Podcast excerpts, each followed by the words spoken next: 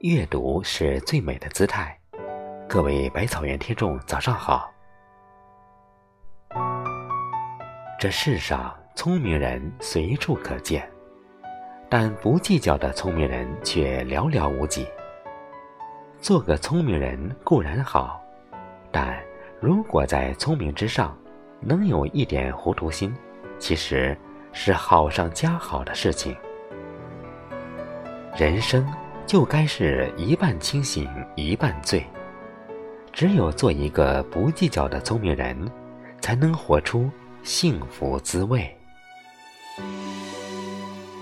聪明反被聪明误，太过精明的人遇事多算计，事事不吃亏。算计来算计去，该是你的就是你的，不是你的无可奈何。爱计较的人。凡事争个明白，争来争去，烦恼丛生，活得很累。人与人之间相处，不必太计较，也不必太认真。每个人都有他的生活环境、成长经历，也都有自己的性子，有的更直简单，有的优柔寡断。有的粗枝大叶，有的心思细密。不要以你的观念去判断他人的行为，对他人多一些包容和理解，就不会再那么愤愤不平，计较个不休。水至清则无鱼，人至察则无徒。谁都难免会有私心，只要不伤大雅。不触犯底线，就不必放在心上。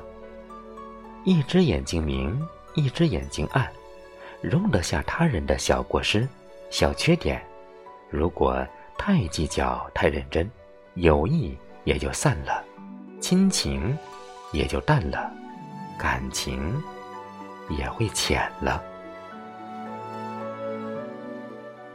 人生匆匆几十年，什么是你的呢？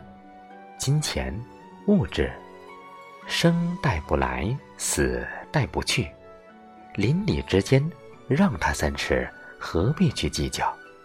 亲友之间，施予还是索取，何必太认真？朋友之间，尽力去帮忙，何必非要回报？有些事，看破但不能说破。还要给他人留一些面子，有些话听听就算了，不要放在心上。吞下了委屈，才喂大了格局。人与人相处一段时间，心里自然就明白谁轻谁重，谁真谁假，谁实在谁虚伪，谁才是真正值得交往的人。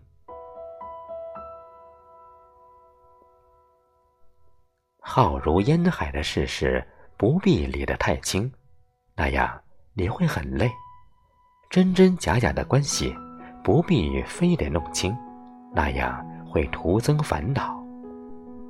做好自己，不巴结，不谄媚，不妄言，不狂语，不愧对他人，不愧对于心，足矣。想起清代郑板桥的故事，那一年，他到山东莱州的云峰山去，由于天色已晚，只好借宿在山间的一所茅屋里。茅屋主人是一个精神矍铄的老翁，自称糊涂老人。郑板桥看到老人谈吐不凡，便写了“难得糊涂”四个字送给他。又在下面写上：“聪明难，糊涂难，由聪明而转入糊涂更难。放一着，退一步，当下安心，非图后来报也。人生在世，不妨大事清醒些，小事糊涂些。这是一种处世智慧。活得糊涂的人，不是懦弱。”而是看开，不是愚钝，而是胸怀。这样的人总是能够站在高处俯瞰世间，总是能够关注重点，减少生命内耗。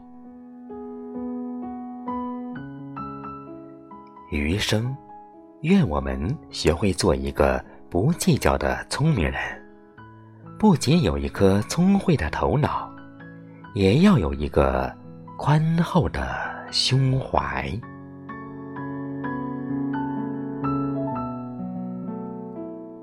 如果喜欢这篇文章，请在下方点再看，给百草君一个赞吧。感谢您清晨的陪伴，我们明天见。